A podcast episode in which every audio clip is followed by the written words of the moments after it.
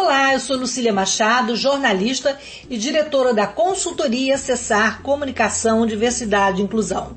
Este é o podcast Acessando Lucília, que você ouve e assiste todas as terças-feiras, a partir das 18 horas, na web rádio Censura Livre, pelos canais do Facebook e do YouTube. Fique com a gente!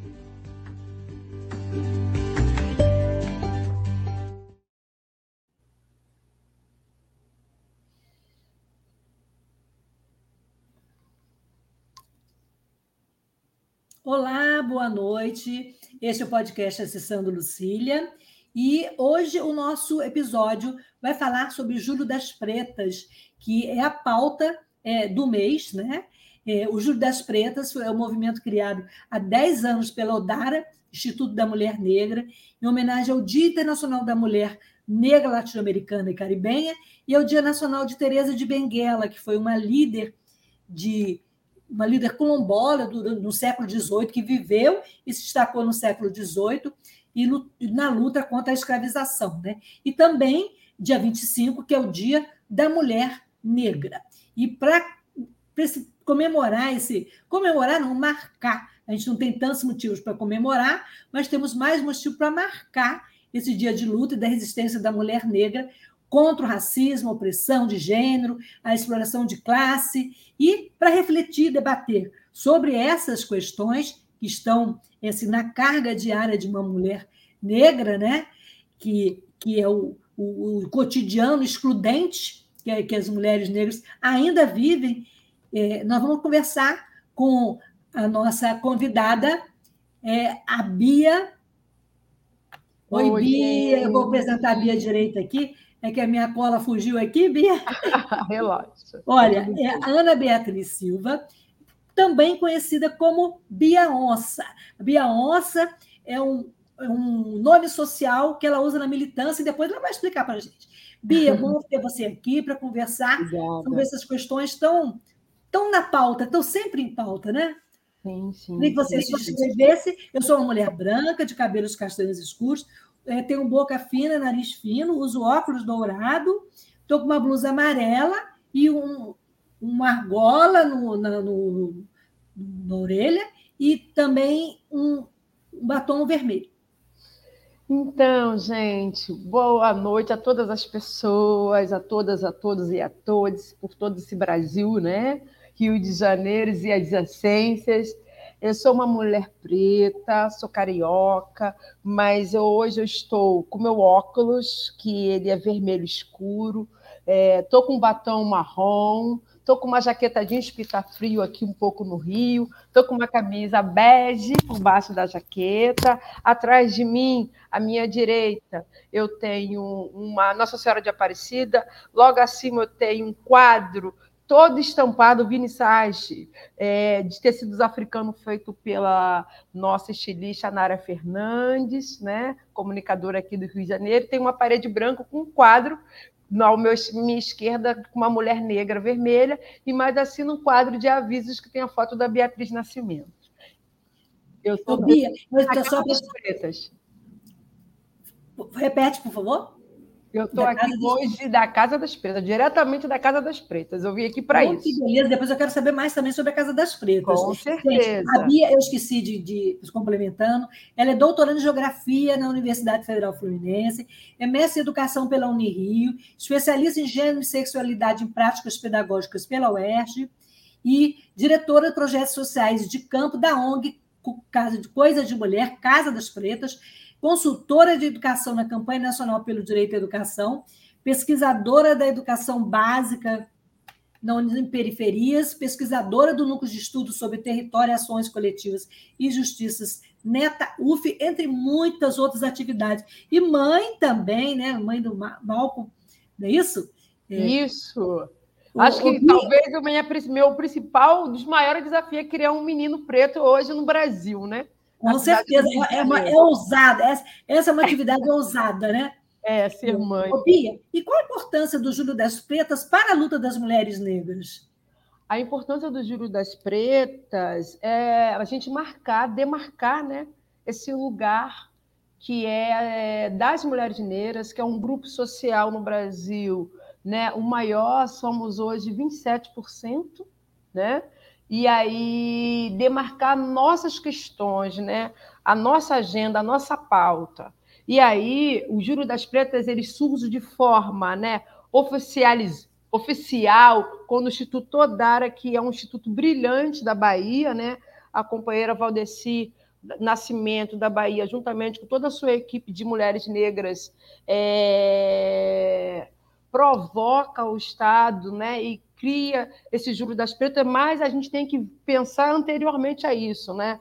Muitas organizações, o Brasil é um celeiro de organizações de mulheres negras, é, do norte ao sul, é, é, organizações como a Casa das Pretas, né, que vem de uma organização que é muito maior do que a Casa das Pretas, que é o Coisa de Mulher, que está fazendo nada mais nada menos que 29 anos, é, já já comungava dessa data, né, porque Neuza das Dores Pereira, como outras ativistas negras do Brasil, tiveram em 1992, no primeiro encontro é, afro-latino-caribenho de mulheres negras né, de toda a América e do Caribe, é, em Santos Domingo, em, na República Dominicana.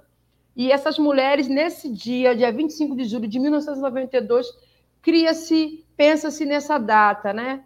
E aí, a Valdeci Nascimento, em 2013, ela era uma das mulheres que estavam lá, como outras mulheres, como Benedita da Silva, como a Neuza das Dores Pereira, é, oficializa né, o Júri das Pretas em 2013, mas anteriormente a isso, as mulheres negras organizadas já tinham um trabalho é, nessa data. Né? Era, era muito importante a gente demarcar essa data, né? como Dia da Mulher Negra, Afro-Latino-Americana e Caribenha, né?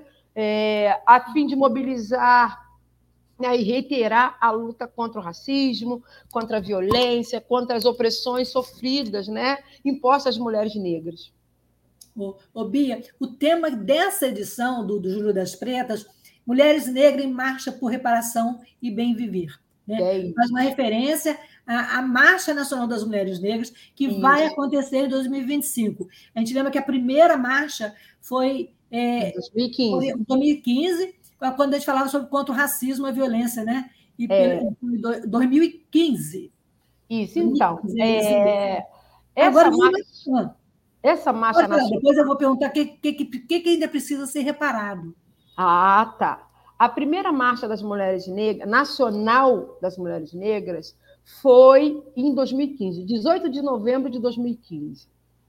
Né? Essa marcha ela foi construída é, anos anteriores, né, 2011, 2013, em conferências da igualdade raciais, igualdade, é, conferência da igualdade racial pelo Brasil, né? Militantes do movimento de mulheres negras se encontraram, né? E estipularam uma marcha, né? E aí foi um debate longo, né? Como qualquer é, grupo social militante, e aí foi definido para o dia 18 de novembro de 2015. E essa marcha ela aconteceu devido a esforços de muitas organizações de mulheres negras, né, de muitos parceiros. Né? Nós conseguimos levar para Brasília mais de 50 mil mulheres negras do Brasil. Né? O Rio de Janeiro foi a segunda maior delegação. Eu fui uma das coordenadoras aqui de, de, de um GT, né? que eram os grupos de trabalho que a gente é, pôde trabalhar o Rio de Janeiro é, veio um pouco à frente, porque o Rio de Janeiro é o único estado do Brasil que fez uma marcha antes da marcha nacional, né? Nós conseguimos fazer no último domingo de, de julho, né? Se eu não me engano, foi dia 30 de julho de 2015. A gente, eu não lembro oficialmente, mas a gente conseguiu fazer uma, a gente chama de pré-marcha, né? Para a marcha nacional. Então, o Rio de Janeiro ganhou uma corporeidade, uma espacialidade nesse cenário, né? E fomos para a marcha. E marchamos, né? Naquele momento, nós fizemos uma carta manifesto onde a gente estipulou né, os pontos de políticas públicas e de ações a qual os nossos governantes, né, o executivo deveria é, nos atender, entendeu? E aí foi preciso que, é, a partir de 2015, os diálogos que essas mulheres negras, a partir de organizações, a partir de associações, coletivos, fora instituições, é, um olhar muito, é, muito, eu posso dizer qual é a palavra, muito pulsante e muito focado dentro dessa política pública para a situação da população negra de forma geral, né? contra o machismo, contra o racismo, sobretudo, né? contra todas as violências, contra toda a questão da educação, da saúde, né? quem acessa esses lugares. E aí, a partir de 2015, a gente acredita que é lógico, isso não quer dizer que a, a nossa luta começou em 2015, muito pelo contrário, uhum. né? muito antes disso, né? É, organizações de mulheres negras já vêm desde a nossa, logo após a ditadura, vem se organizando, né? Para uma democracia. Temos nomes fortes aí, a Lélia Gonzalez, né? Aí, Muitas outras que existiram antes da gente fizeram essa história potente, né? Com certeza, né? Em 2015, a gente fala que foi um marco, e a partir de então surgiram outros grupos, outras frentes de luta, outros trabalhos, outras pautas, como a da deficiência, a questão LGBTQI, outras questões está se adentrando a esse movimento que é o movimento nacional, né? Então é, é preciso. E aí, é, desde então, o Rio de Janeiro, como todos, quase todos os estados, ou quase todos, em julho, pelo Júlio das Pretas, faz um ato, né? faz um protesto, faz uma marcha em seu estado. Né? E no Rio de Janeiro, a gente está indo para a nona marcha das mulheres negras. Né? E quando é que vai ser essa marcha, Bia? 30 de julho, na praia de Copacabana, posto 4, concentração às 10 horas. Né? Para a gente se organizar num domingo, né? É, para chegar na marcha, a gente todo ano é essa luta, né? A gente faz é, reuniões, encontros, né? GTs é, de coordenação, estrutura, mobilização. A gente tem reuniões nos municípios. A gente precisa de parceiros e apoios, né? Se você luta contra o racismo, se você está pelo bem viver, vem nos apoiar, né? Porque nós somos um fórum onde tem milhares de organizações que nos ajudam de alguma forma, né? A gente está com o Rio de Janeiro, com alguns grupos de trabalho, Zona Oeste, Zona Norte, Zona Central, e fora os, os municípios, né? região dos Lagos, Norte Fluminense, Campos Macaé, Miracema, Angra dos Reis. Então, quer dizer, a gente está. Tá numa, eu até quando você me convidou, eu falei, ai meu Deus do céu. A gente hoje mesmo eu fui lá conversar com uma mulher sobre a marcha e como que está isso, as organizações, né? Por isso que eu fiz uma semana antes, porque eu sei que vocês ficam com muitas atribuições, né? E muito. a marcha está, a marcha não é nada lenta, a marcha é muito potente. Né? É muito. A gente sempre brinca, né? Que individualmente uma mulher negra é alvo, mas ela coletivamente ela é potência, né? Então é preciso que a gente esteja juntas, juntas e juntos para que essa marcha aconteça. Mas está todo mundo convidado. E domingo agora, dia 23, nós teremos oficina de pirulitos, né? Para você criar seu cartaz, né? Para você. Convidar... Vai ser aonde, Bia? Será na rua Mendes 208, no IPCL, Instituto dos Pretos, aqui na, na Lapa, no Rio de Janeiro. Convido a todos e a todas. Traga cartolina, papel papel, grampeador, lápis de cor, traga seu filho, sua filha. Traga sua ideia, suas cores, né? É, traga suas cores. A gente precisa de todo mundo nessa marcha. Ô, Bia, e como eu falei, apesar dos avanços, ainda tem muito a reparar, né? Sim, sim, com certeza. Eu acho, eu acho não, né? Eu tenho algumas algumas reflexões que a reparação é necessária nesse estado, né? Que é um estado que se diz laico e não é, que né, se diz agregador e a gente sabe que não é um Estado racista, um Estado homofóbico, é um Estado conservador que não respeita o direito do outro e da outra, né? E a gente. A, a reparação religiosa. A intolerância religiosa, sobretudo sobre as religiões de matrizes africanas. Então, é preciso a reparação, é o mínimo que esse Estado pode fazer. Né? Nós fomos o último país né, a ter a tal dita é, libertação, né? E aí, se a gente for parar para pensar, é muito pouco tempo que a população negra está na educação, está na escola. Né? Então, algumas políticas, como as ações afirmativas, e ações afirmativas ela é ampla, não só as cotas raciais, tem as sociais, tem as pessoas LGBTQIA, tem a questão da deficiência, né? E aí é preciso que a reparação ela venha de forma é, muito robusta. Mesmo que a gente pense que seja impossível, eu não acho que seja impossível. Porque o Brasil é um país que todo mundo fala, né? Ah, Brasil, a desigualdade é um fosso, né? Nós temos pessoas extremamente ricas, né? um grupo de 10, enquanto milhares de brasileiros e brasileiras ainda não têm água, né? não tem comida. Ainda não tem café da manhã. Não tem café pãozinho. da manhã, né? Então, e sobretudo nesses últimos anos, né? nesses últimos quatro anos, como a nossa pauta é, atrasou. Né? Isso não quer dizer que a gente estava vivendo em mares é, caribenhos, né? a gente não estava vivendo nas nuvens, mas a gente sabe que quatro, em quatro anos, tudo que a gente conquistou ou retrocedeu ou deu três passos para trás. E aí, agora é luta, né? É luta atrás de luta. A gente vive para a luta. Eu acho que, na verdade. E essa, é... luta, essa luta, essa reparação, ela vai trazer um bom viver. O que você espera desse bom viver?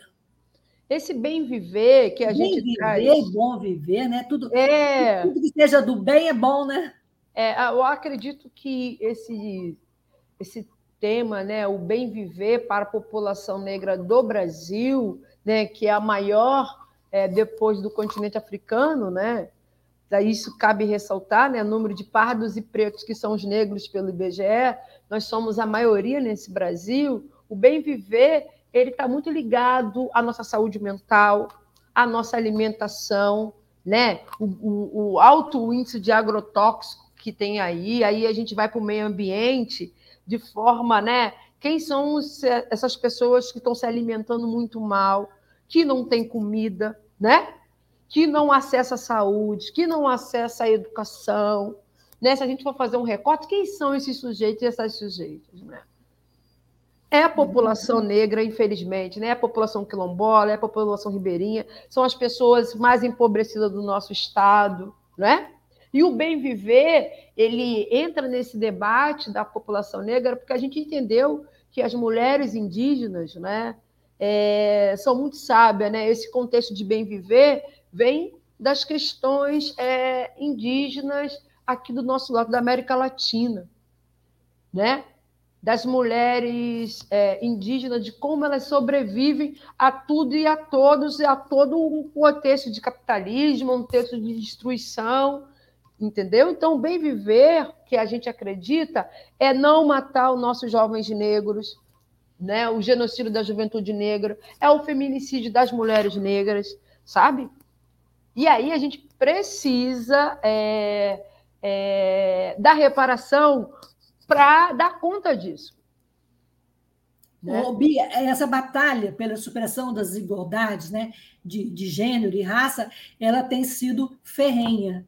Sim. E a gente sabe que a violência também contra as mulheres negras, a violência física, a violência psicológica estão no nosso cotidiano. E tem uma violência, que é a violência da saúde, a violência obstétrica, que também Sim. preocupa muito. É um Sim. levantamento do, do, do, da revista Asmina, diz que mais de 100 mulheres, feito com mais de 100 mulheres, identificou 67,2% disseram ter sido vítimas de racismo durante o atendimento médico e 16,4% afirmaram que talvez tenha sido mais de uma metade, tenha sido, né? E mais de uma metade do caso ocorreu no atendimento obstétrico e, e é. ginecológico. É. Essas e aí... violências é, podem ocorrer é, em qualquer, com qualquer mulher. Agora, esse, o fato delas serem acirradas contra as mulheres negras, né?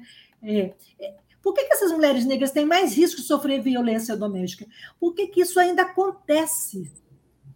É, assim, são duas coisas que você falou que eu acho que a gente tem que trazer para reflexão, né? Uhum. A questão da violência obstétrica, né?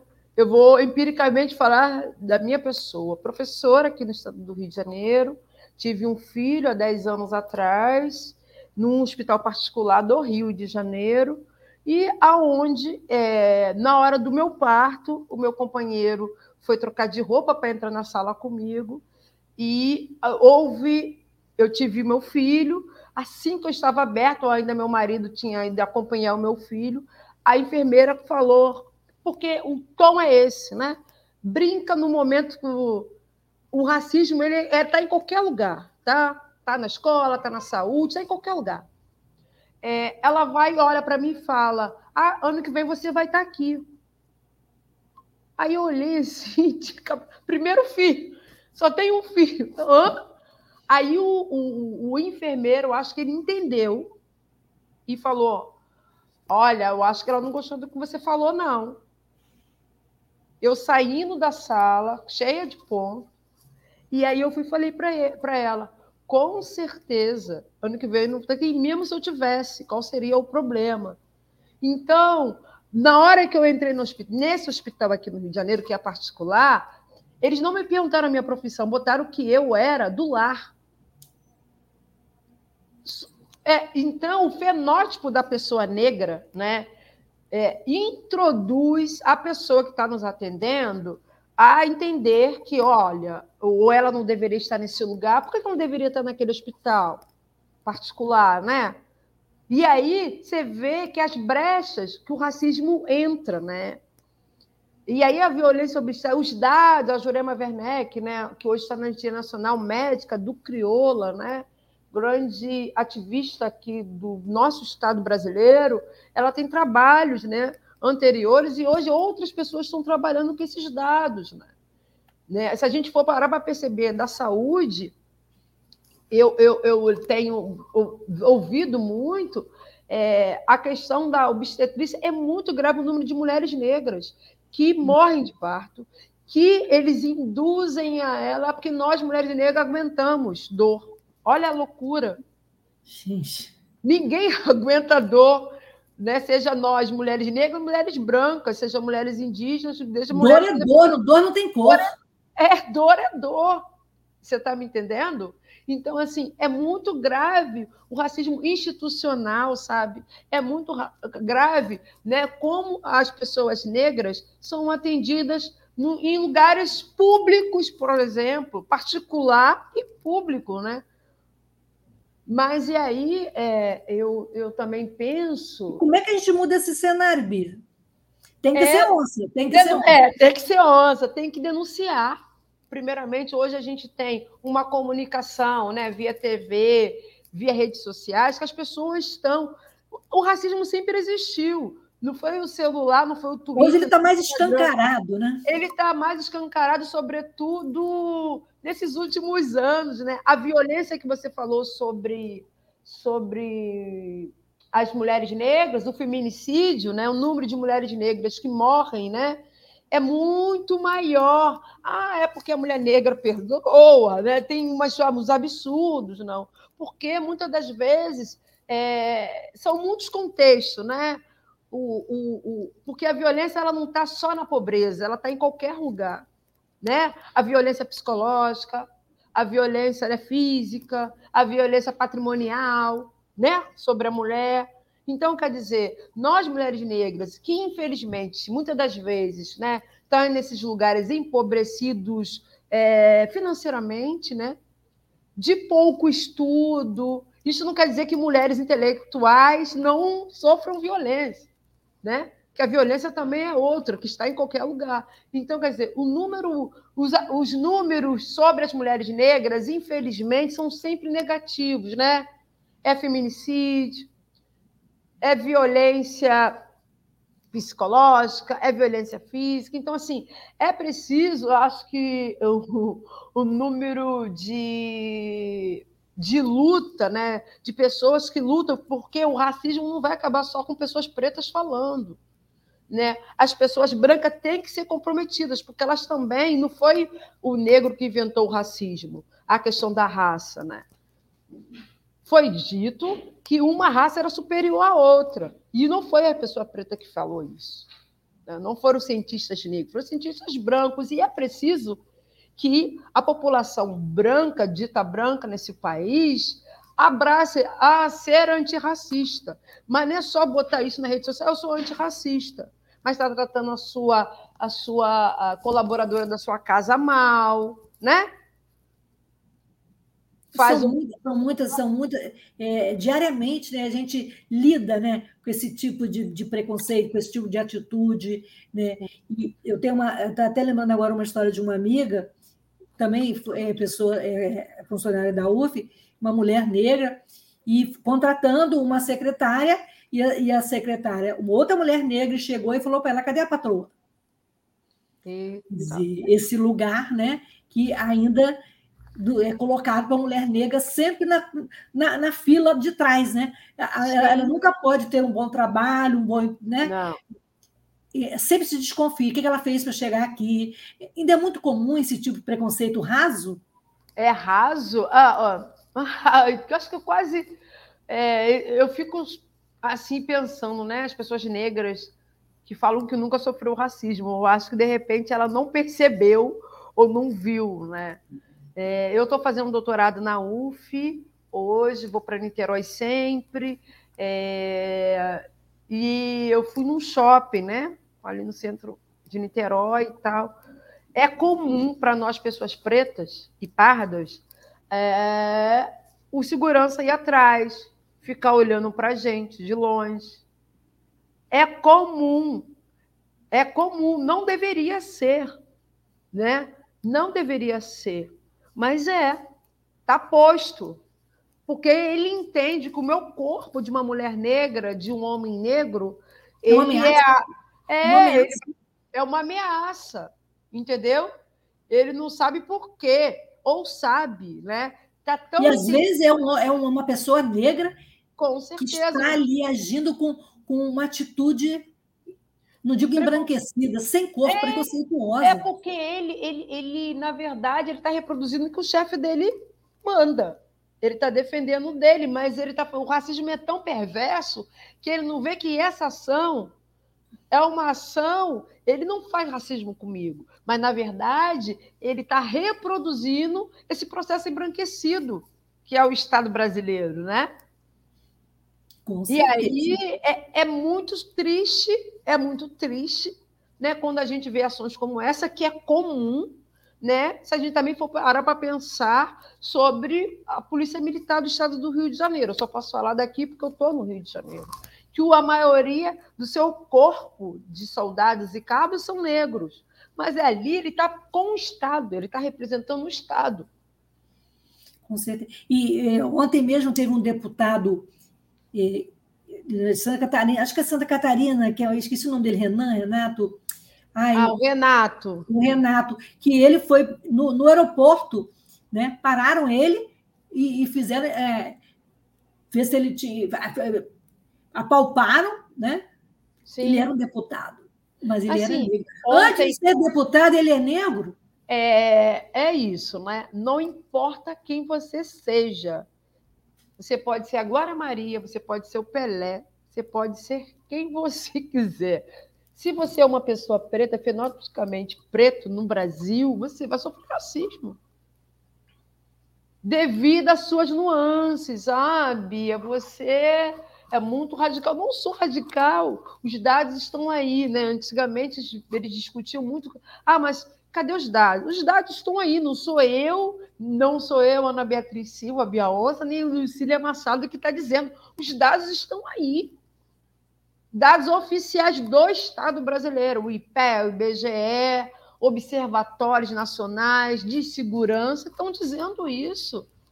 Não somos nós, né, Lucília, que estamos. Não sei se falando... você viu, Bia, é, nos últimos dias está rodando na rede é, um, um videozinho que uma pessoa cega, de repente, passa e segura. Sim, assim, vi ontem, porque aí tem uma pessoa branca, cega, pede auxílio e na mesma hora a pessoa ajuda. Aí vem uma pessoa cega, negra, e pede ajuda, e a pessoa já dá uma cotovelada, já dá um fora, ou é, pensa. Eu vi isso ontem, eu vi essas duas coisas. É chocante, ontem. é chocante. É chocante, doído para todo mundo. Isso não é só o preto que tem que sentir essa dor, não. O branco também tem que sentir essa dor, porque a humanidade, eu falo, está perdida, sabe? fecha tudo, a humanidade está perdida. É... Eu falei com você, é, é, é, o peso que uma, você imagina uma mulher negra com deficiência, né? É, por ser Sim. mulher, por ser negra e por ter deficiência. É, aqui no Rio de Janeiro, como a gente falou da Flávia, né? Isso. É uma pessoa brilhante, né? Que tem uma discussão profunda é, é, sobre isso. Eu não posso falar no lugar de deficiência, mas enquanto mulher negra, a gente sofre racismo, né? A gente sofre o machismo, o sexismo, mas como deficiente, eu não, mas eu me. É, eu sou professora, né? E ser professora, estar tá nesse lugar de educadora, é isso, né? Eu tenho alunos que têm necessidades específicas, né? Alta resolução, é, divisão, deficiência TDAH, TEA, né? Tem toda a questão física. Então, assim, é preciso que a gente é, discuta a questão da deficiência nas políticas públicas. Né?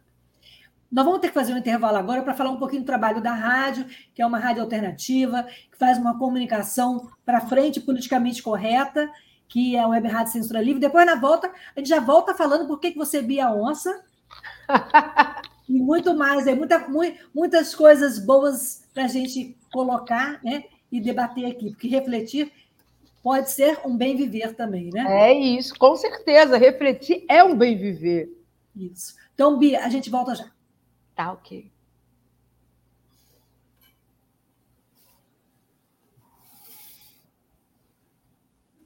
Para manter o projeto da Web Rádio Censura Livre de uma mídia alternativa, buscamos apoio financeiro mensal ou doações regulares dos ouvintes, de amigos e parceiros, já que não recebemos recursos de grandes empresas, políticos ou partidos.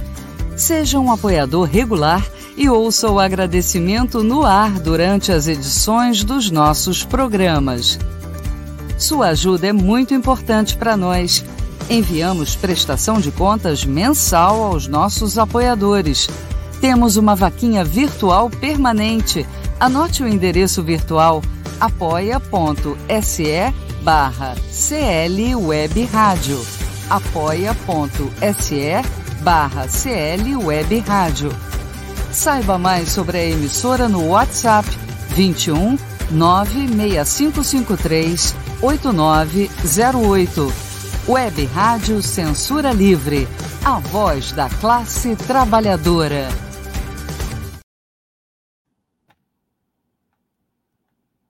Jornalismo, debate sobre temas que você normalmente não encontra na mídia convencional, participação popular, música de qualidade e muito mais. Web Rádio Censura Livre. A voz da classe trabalhadora.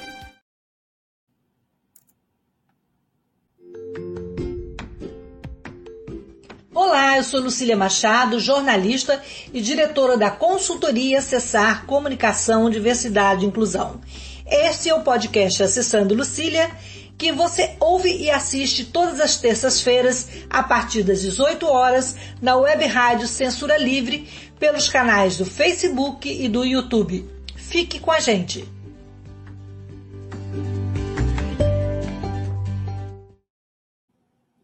Bem, voltamos então ao bate-papo com a Bia Onça. É, Bia, eu queria que você aqui é, contasse para gente, antes de a gente falar das lutas, dessa luta selvagem, né, que, que é de sobrevivência, é, como é que surgiu o Bia Onça? Muita gente querendo saber. Aliás, falando em gente, quem quiser fazer pergunta para a Bia, comentar, é só acessar aí é, o nosso o site da rádio e também o nosso YouTube e fazer a pergunta que a Bia está aqui a gente pode refletir junto. Então, existe, existe uma, uma, uma, uma, assim, as pessoas, Bia Onça, tem gente que, ah, seu nome. Aí eu falo meu nome, meu nome oficial, que minha mãe e meu pai me escolheram, é Ana Beatriz da Silva.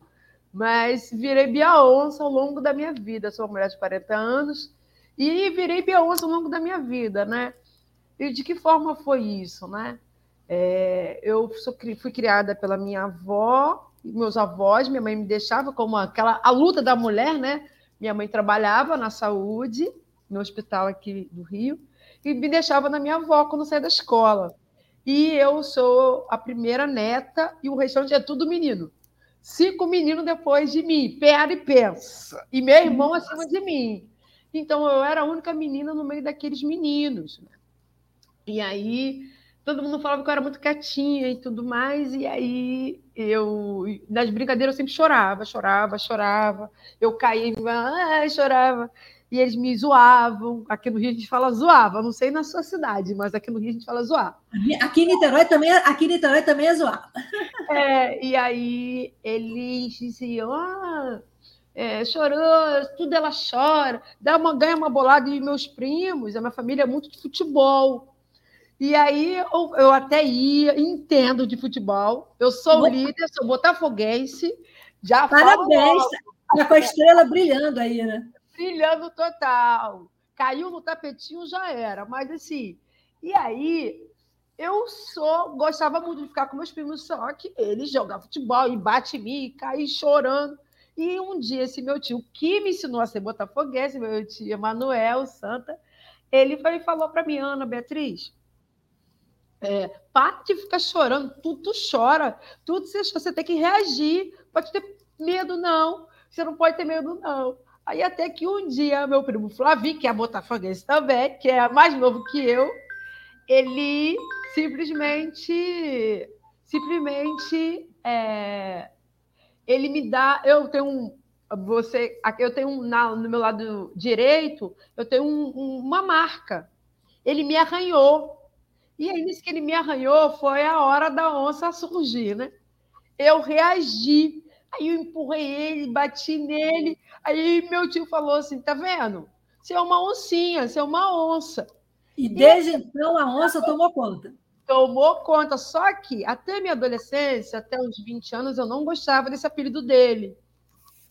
Ah, sua onça, ah, chama a Beatriz a onça. Eu não gostava disso. Então, eu fui adolescente no Rio de Janeiro, com funk, baile charme, no subúrbio carioca, do samba e tal. E eu fui vendo. Eu conheci uma amiga, na verdade, que se chamava Elisângela Tigrinha. Aí eu falei, pô, ela é tigrinha. Eu Você sou, é moça? Sou moça. E fiquei com aquilo, né? Aí eu fui aos poucos me dizendo que meu nome era Bia Onça, aos poucos, aos poucos. E aí hoje, aí tem gente que nem sabe que meu nome é Beatriz Silva. E aí eu virei Bia Onça, mas eu não sou feroz o tempo todo. Eu sou, acho que eu sou uma onça real, né? Eu sou, viro onça quando me cutucam. Eu até brinquei na novela, né? Que teve a novela há pouco tempo, falo, eu sou onça antes da Juma Marruá, hein, gente? Pelo amor de Deus! ô, ô, Bia, e essa onça é, reina na Casa das Pretas, conta um pouquinho desse trabalho aí, dessa, dessa resistência. Sim. E, essa coisa potente que vocês trazem, que vocês fazem, que vocês inalam e que vocês espalham? Então, a gente está aqui na Rua dos Invales, 122, sobrado aqui na Casa das Pretas. O que, que é a Casa das Pretas? A Casa das Pretas é um instituto é, chamado Casa das Pretas, mas anteriormente a Casa das Pretas, essa instituição, essa organização, Casa das Pretas, ela surge de um momento político no Brasil que logo foi depois do golpe da Dilma.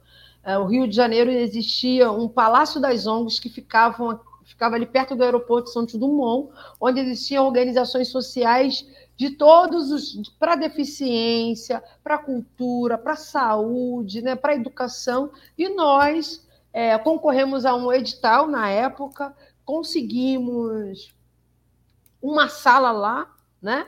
e ficamos lá até 2016.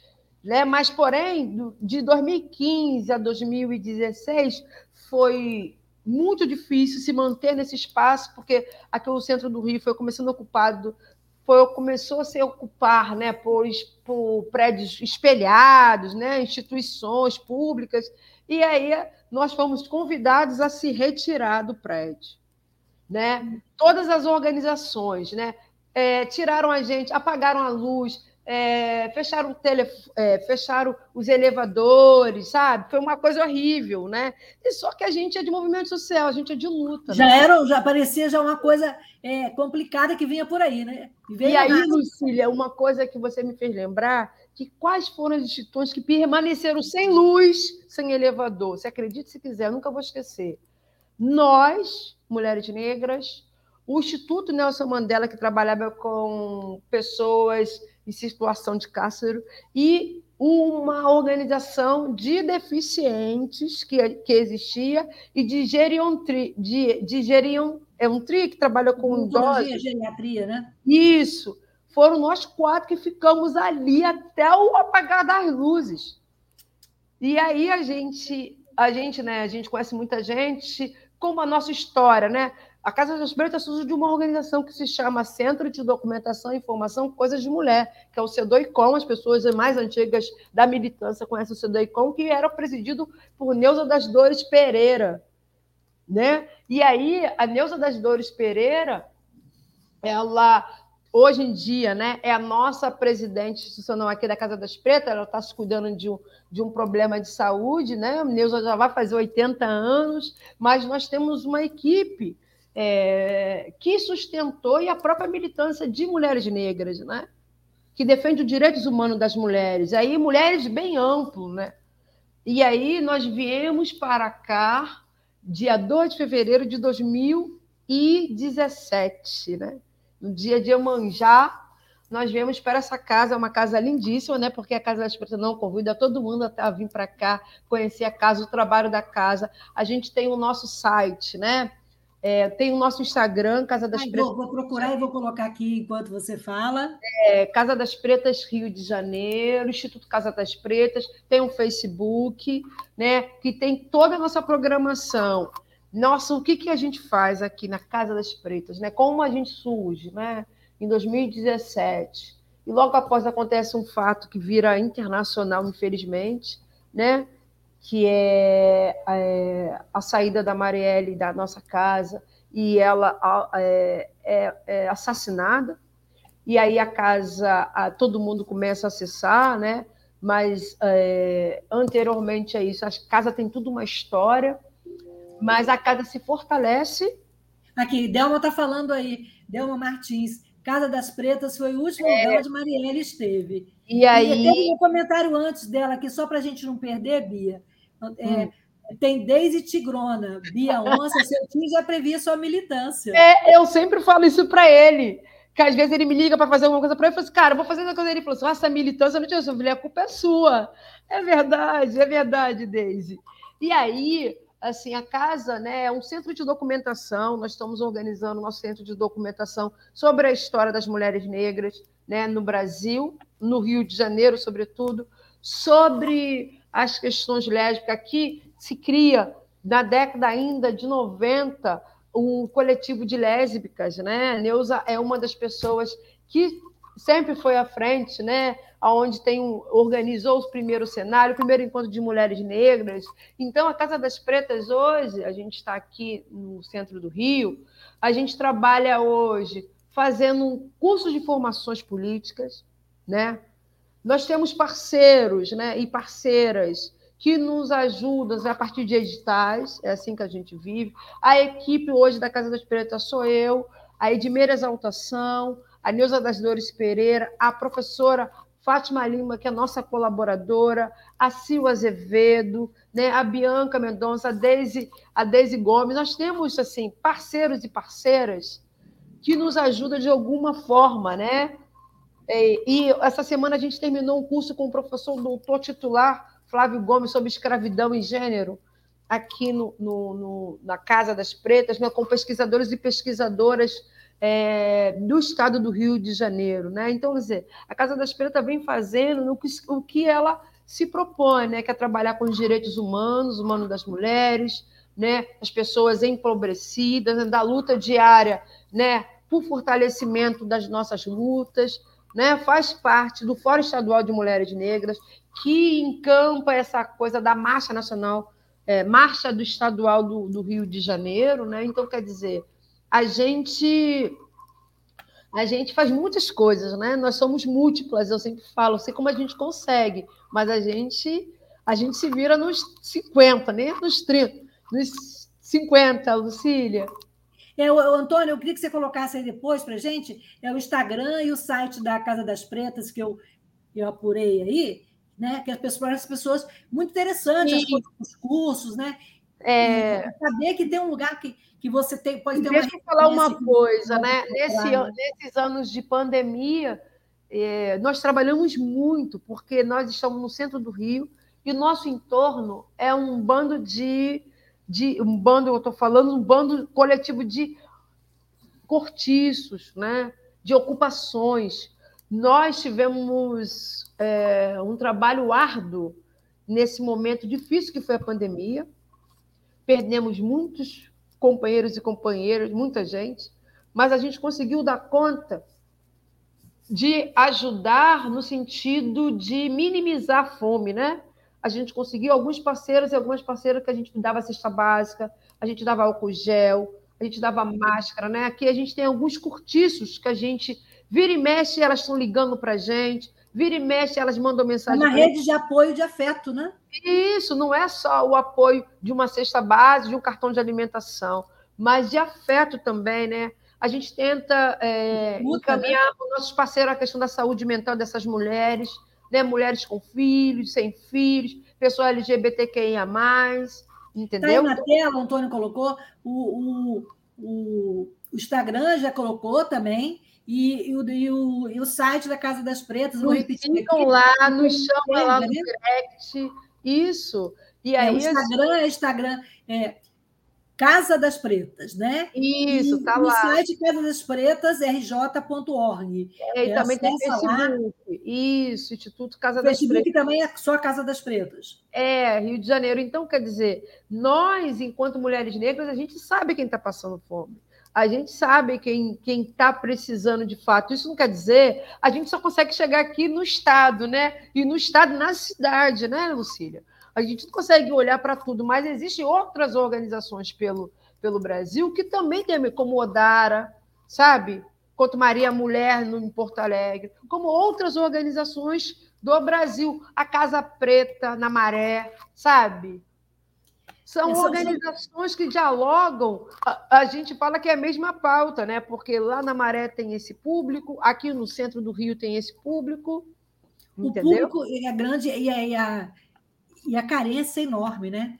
Enorme, enorme. É uma carência, como você falou, é da, é da cesta básica, é do atendimento à saúde e é dessa escuta também, né? Com certeza, com certeza. Ô, Bia, a gente está vivendo aí os primeiros meses do novo governo, que eu acho trouxe um pouco de esperança né? e Sim. gás para a gente seguir em frente. Agora é. mesmo, é, ontem, é, o Ministério da, da, da Igualdade Racial é, anunciou uma coisa muito importante é, para nós, mulheres que estamos na luta e que, que você que está é, tá fazendo doutorado, né? E Sim. sabe como é que é difícil, né? Essa, essa luta na academia também. Como é que você como é que você vê essa então, a, a academia? É bom você falar isso, que eu quero trazer a questão das ações afirmativas, né? que foi uma luta do movimento negro brasileiro de mulheres e homens negros comprometidos com a educação, que sempre entenderam que a educação era primordial para a população negra ter uma ascensão social, para a população negra ter acesso, né?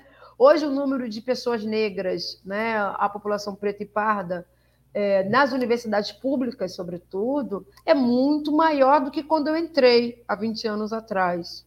Eu tenho orgulho de dizer que a minha casa, que é a sua atual casa, a UF, e na qual eu estou há 45 anos, eu entrei para fazer jornalismo e depois virei funcionária, sou funcionária aposentada, mas continuo atuando.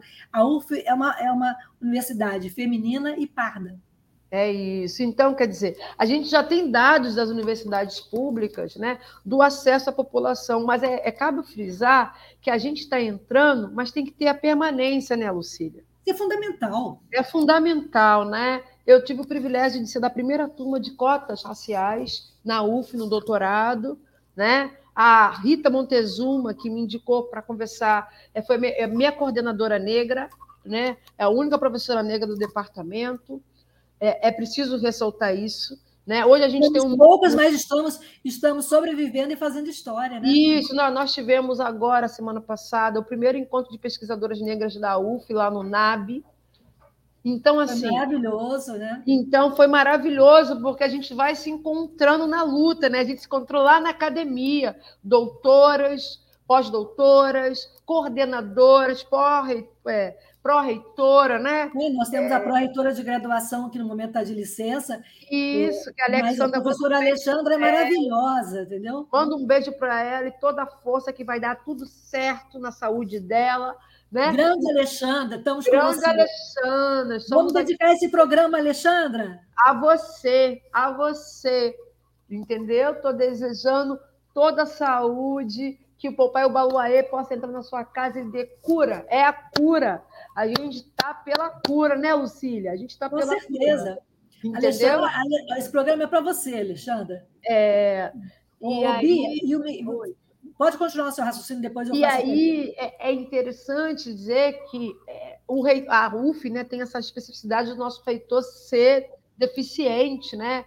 E há um debate muito pungente, eu venho de outras universidades públicas, como a FRJ, o ERJ, até a própria Unirio, onde eu fiz mestrado em educação, eu vejo que a UF tem uma responsabilidade com a questão da deficiência.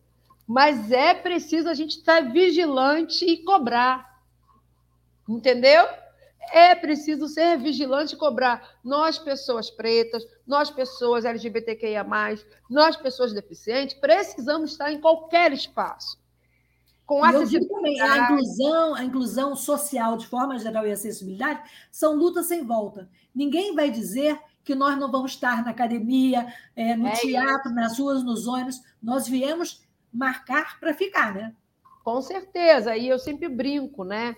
Lá na primeira turma de doutorado, depois de 20 anos de programa, com a luta da professora Rita e do professor Jorge Barbosa, entrou cinco pessoas negras, né? Que sou eu, mais quatro companheiros e companheiras. Mas é preciso, e logo depois, no mestrado, foi entrando gente. Mas é preciso que a gente entre e se mantenha.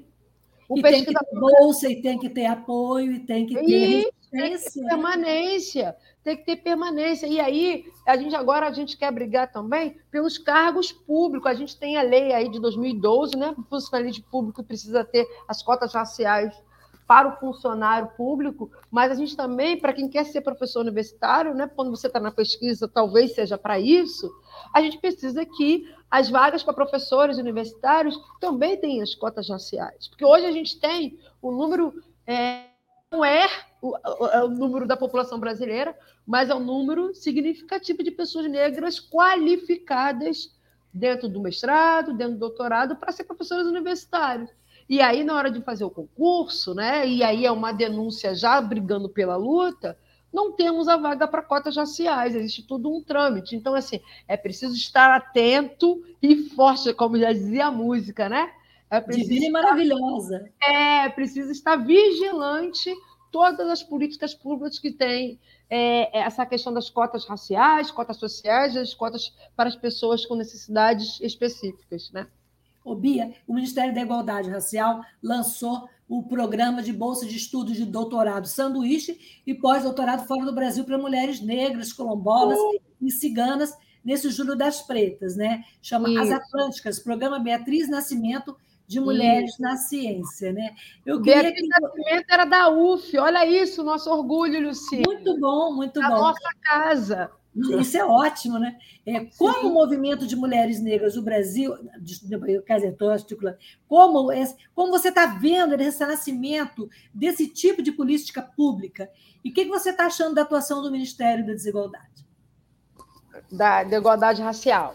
Né? Primeiramente, eu queria é, é parabenizar pessoalmente, na minha pessoa, não estou falando pelas mulheres negras do Rio de Janeiro, eu queria parabenizar a ministra Aniele Franco é, e toda a sua equipe pelo empenho, né, pelos laços, pelas pautas que vem construindo, né, que a gente sabe que não é fácil, é pegar um, um, uma, um ministério desse né, com pouco recurso, né, é, aquele ministério lá do cantinho, do último da sala, e está fazendo o que ela está fazendo, né? se comprometendo com as pautas é, da população negra, é, da população é, população indígena, população cigana, né?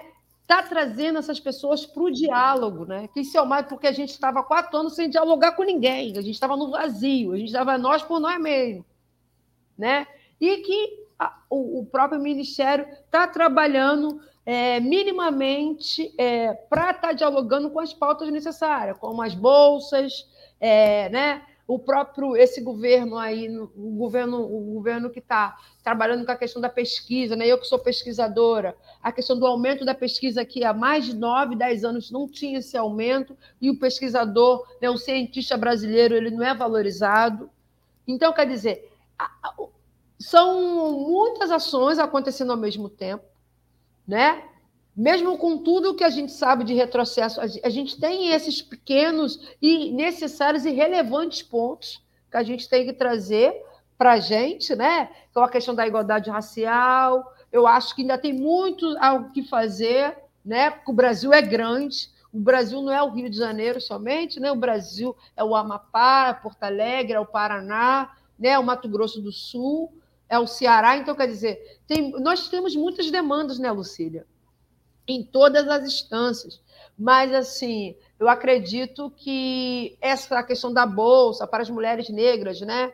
É, elas são muito importantes para a pesquisa brasileira, para o conhecimento brasileiro, né? a produção de conhecimento, a produção de saber, a produção de outras epistemologias que a gente, a gente que está na universidade sabe que nós não estamos lá nos livros e é preciso que corpos como o nosso, meu, o seu, Lucília, estejam no lugar desse, pense e comece a refletir a partir das nossas epistemologias, nossas, nossas, do, do nosso corpo, né? do nosso pensamento. Eu acho que que alguns acertos o Ministério está fazendo em relação a isso, né? Mas é isso, vamos ficar vigilantes sempre. É, Bia, o nosso tempo está terminando, mas tem ainda uma pergunta. Queria saber como é que você, é, como é que o movimento negro do Brasil? Ah, o Antônio colocou aí, ó, um cartaz com fundo amarelo, letras pretas, é, é escrito esse, esse é do Juro das, das Pretas, pretas é, com mulheres é, levantando a mão, mulheres com turbantes, mulheres com flores, é. mulheres com megafone, mulheres negras em marcha por reparação e bem viver. Como é, que essa é, marcha aí, se eu não me engano, é, de, é de, da Bahia. Do ah, Rio de Janeiro. da Bahia, né? É, você pode ir lá no Fórum Estadual de Mulheres Negras, está lá o Facebook, tem o Instagram, que lá tem o Rio de Janeiro. O Rio de Janeiro vai marchar, né? Vai marchar contra o racismo e todas as formas de opressões que a gente tem e pelo bem viver sempre, né? Sempre dia 30 de julho, posto 4, Copacabana, né, o lugar mais conhecido do Rio de Janeiro, do Brasil, né, ponto turístico. A concentração é sempre muito bonita, com música, com falas, com danças. Né? A gente Vamos... tem até aqui, Antônio, é, um link com a programação de todo o Brasil e tem ali as do, do Rio de Janeiro, e depois você passa para mim, eu vou é, colocar nas minhas redes, meu Instagram e também da minha consultoria, é, as atividades que vão acontecer, não só a marcha, mas outras né, que outras vão acontecer atividades nos municípios, nas isso, cidades. É importante também interiorizar essa luta, né? É isso, é isso, é interiorizar essa luta, Lucília. É muito bom essa tua fala, porque essa luta não é só no Rio de Janeiro, não, é no Brasil todo. Né? A gente está com várias ações, a gente fala, gente, a gente não vai ter perna, a gente vai ter que dormir na rua, tem que ir para Miracema para reunião, né? Eu gostaria... Era a terra da minha, era terra da minha mãe. É, é a terra da minha mãe. É, vamos e a minha Itapiruna, lá no interior. A gente tem que ir papado. Então, assim, eu chamo, vem marchar com a gente, vem marchar no domingo, dia 30.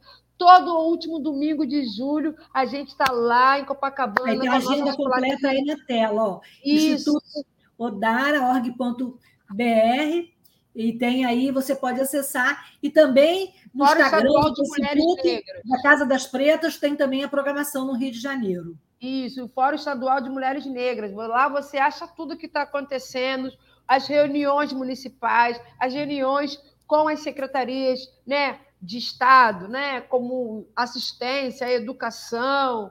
Né? Então, é uma marcha né, de família, no sentido de uma marcha que a gente agrega filho, marido, vizinho, os amigos, o, todo mundo, né? É preciso, né? Vem marchar com a gente no domingo 30 de julho no Rio de Janeiro e veja no seu estado. O estado pode ter alguma ação que a maioria dos estados vão fazer ou no dia 25 de julho, que é terça-feira que vem, né?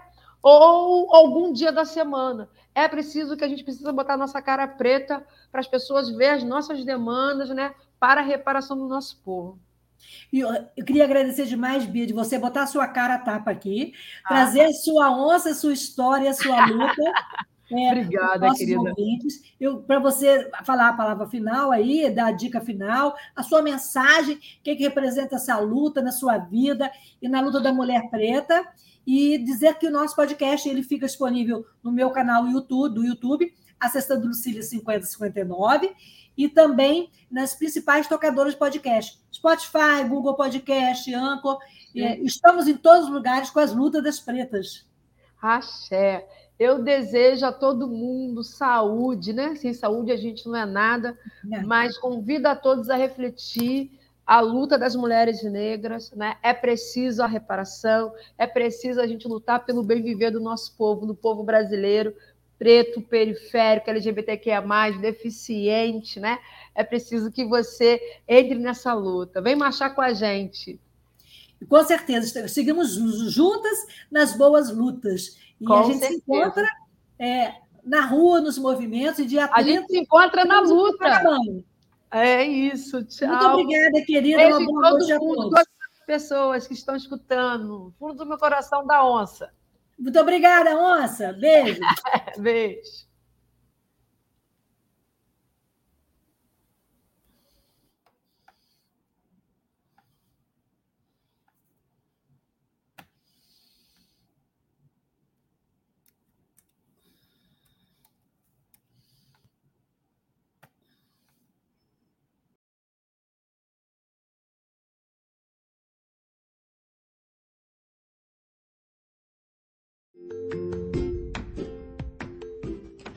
Eu sou Lucília Machado, jornalista e diretora da consultoria Acessar Comunicação, Diversidade e Inclusão. Este é o podcast Acessando Lucília, que você ouve e assiste todas as terças-feiras, a partir das 18 horas, na web rádio Censura Livre, pelos canais do Facebook e do YouTube. Fique com a gente!